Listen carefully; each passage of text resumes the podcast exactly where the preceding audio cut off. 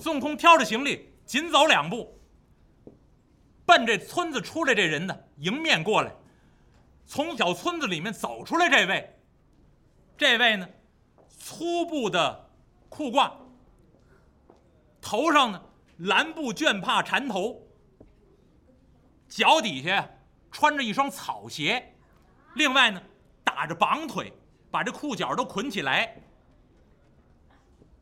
肩膀上呢扛了一把雨伞，这雨伞上头呢挂了个小包袱。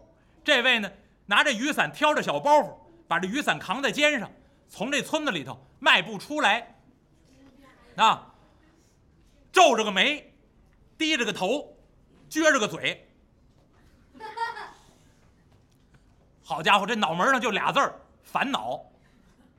就一满一脑门子官司，嘴里面嘟嘟囔囔。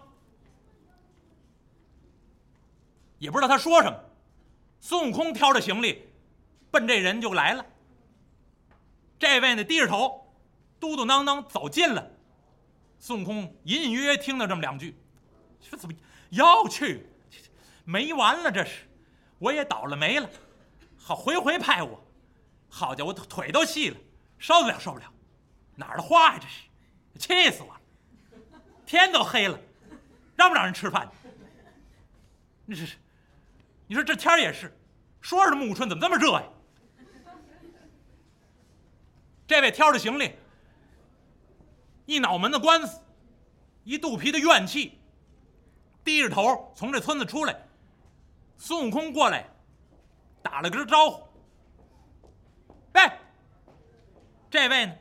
低着头，瞟了这么一眼，没理孙悟空。按说孙悟空长这模样够吓人的。谁要瞧见一眼，都得多看上几眼，起码得吓一跳。这位呢，心事太重，瞟了一眼孙悟空啊，满不在乎，一低头照样走自己的。孙悟空一看，嗨，哎，我，嗨，孙悟空过来一伸手，一拽他，拉着这位的胳膊一蹬，我说，我跟你打听打听，你着什么急呀？这位呢，挑这雨伞。被这孙悟空啊，正好蹬在这胳膊上，走不了了。这位上下打量孙悟空，问什么问？村里有的是人，里头问去。孙悟空一看，嚯！你早上吃什么了？我吃枪药了。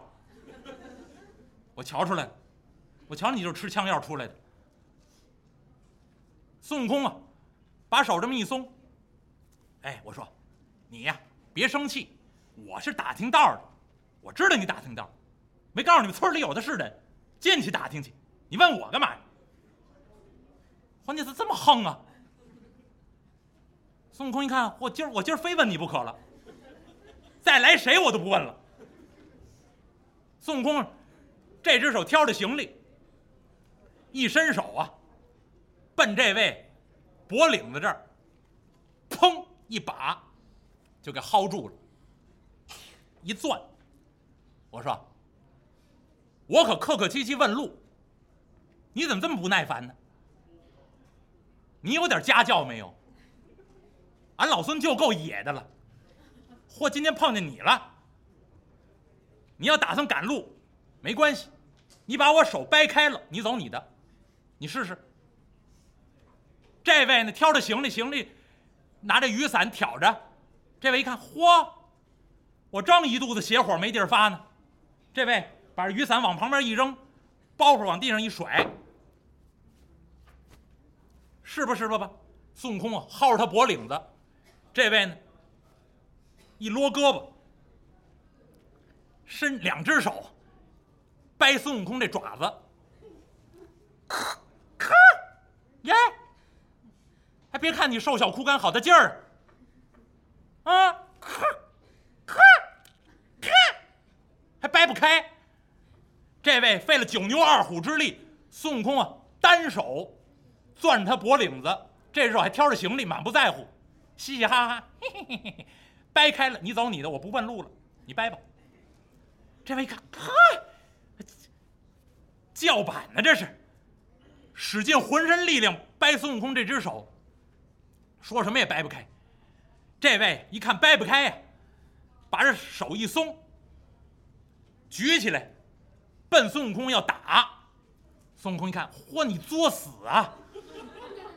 我告诉你啊，有句外文 “no 作 no 带”，你懂吗？孙悟空啊，挑着行李，这只手攥着这位的脖领子，暗中使了个法术，干嘛呢？让自己这胳膊变长了一尺。孙悟空小个儿，就跟他们这个儿差不多，啊，瘦小枯干，三尺多高，不足四尺。这位出来，这位满脑袋官司，这位呢，虽然个头也不高，但是比孙悟空大点儿这位要是抡圆了。给孙悟空一嘴巴，还真能打着。孙悟空就是他脖领子挑着行李，暗中念动咒语，长。这只胳膊长了一尺多，往外这么一探，这位这乐大，这只手举起来，使足了浑身力量，奔孙悟空这腮帮子就抽过来啊！打算呢，就一声脆响，啪，我就扇你一嘴巴。万没想到，与此同时，孙悟空使个法术，这胳膊变长了。孙悟空这胳膊一长啊，这位这抡圆了这胳膊，直接过去了，没打着。还我这边再来，看，够不着你了。这位两只手抓挠，说什么也够不着孙悟空了。孙悟空啊，一使劲儿，起，把这位双脚离地给举起来。这位原本。两只手抓向孙悟空，抓也抓不着，两只脚也离了地了，这叫四肢蹬空，这乐大了。孙悟空觉得，嘿，这个嘿好玩嘿。折腾这么一会儿，三藏法师催马赶上，三藏法师在马上一看，悟空，休得玩耍。师傅，我这儿问路呢。徒儿，有这么问路的吗？他不告诉我，徒儿，放下了，放下吧，把他放下来。他不告诉你，到村子里去问呢，那不还有的是人家吗？哎，师傅就得问他，问别人不好玩，这这是个玩意儿，这是个，你瞧这多好玩。三藏法师，快快快快快，给人放下，给人放下，成何体统？孙悟空这才乖乖的把这位给放下。这位累得也够呛，一看，呵，我今天倒了大霉了，哎呦，一看，后来的这位法师啊，长得比较顺眼，而且向着自己。这位一看，哎，倒霉呀，倒霉，在家里受气，你是出来也受气，这从哪说起？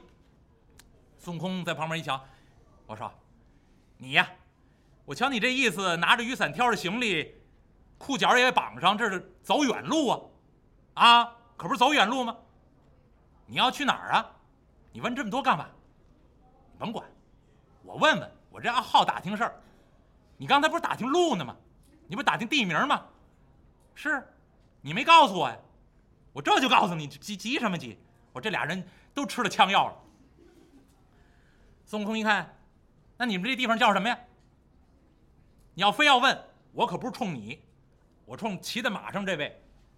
这位会说人话，孙悟空一撇嘴，就跟你会说人话一样。切，这地儿叫什么？我告诉你，我们这村子乌斯藏高老庄。嚯！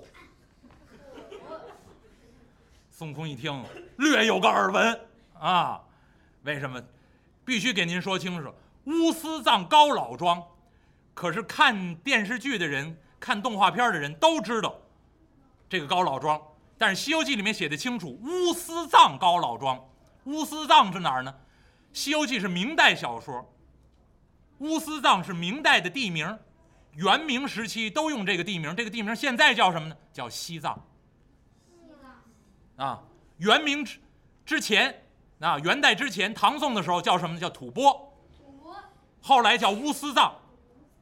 那，那么现在就是西藏地区，但是三藏法师取经。可没有路过西藏，这就是小说家言。三藏法师从长安出发，那经天水啊、甘肃武威等等，然后出翻越天山，最后到吉尔吉斯斯坦、哈那个乌兹别克斯坦、阿富汗、巴基斯坦、白沙瓦，从白沙瓦进入现在的印度境内，可没有走西藏这条线。但是《西游记》里面写这个高老庄所在之地就叫乌斯藏，啊，那么这位告诉他，我身后这座村子乌斯藏高老庄，村子上十有八九都姓高，我们家员外就姓高。孙悟空点点头，你早说不完了吗？咱们就不玩这个了。告诉你，这叫会说人话。我问你，你有答，你就不就完了吗？这位说，我这不是生气吗？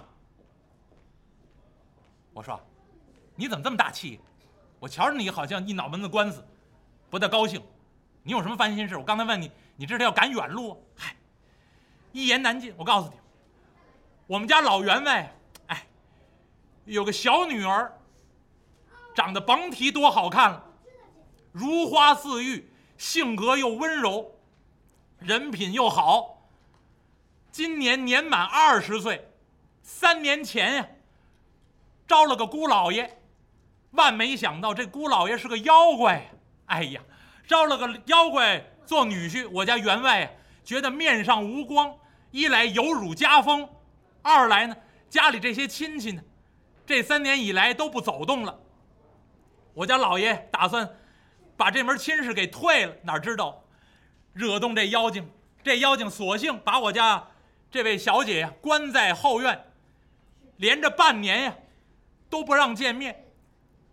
我家老爷派我出去请了好几波了，前前后后三四趟了。请的都是什么人？请的都是你们这样的。当然也有留头发的，留头发据说叫老道，不是和尚就是老道。但是请来这三四波都是脓包的和尚，废物的老道。说是来降妖捉怪，一点降妖捉怪都没降了哦。哎呦，这回呀，我们家老爷急了。臭骂了我一顿，说我办事不力，这不是又给我五两银子，让我出来再找个有能耐的法师，到家里面把这妖怪给降服。我心里话说，这天都黑了，非得让我出来，我哪儿找去？这方圆左近，我走了三四趟，有能耐的法师真没有啊！哎，我这不是一一脑袋门子官司，这有点邪火啊，都冲您发了，您多担待吧。孙悟空一听，哎，罢了。你要早说这个，我就不生气了。我说，小哥，你便宜来了，想赚钱吗？哦，这位一看，怎么赚钱？你们家员外不是给你五两银子吗？是，那是路费呀，让我去请有能耐的法师降妖捉怪。行了，五两银子你自己眯了，你就说呀，请来有能耐的法师降妖捉怪。有能耐的法师在哪儿呢？你往远看，这位。远看没有，你往近取，就是你呀。哎，就是我，就你这模样，三尺来高，瘦小枯干，你能降妖捉怪？你行吗？你把那行去了，不是你把那妈去了？行。你你要你到底让我把哪个字去了？你说清楚了。行啊，行，准行。俺老孙惯于降妖捉怪。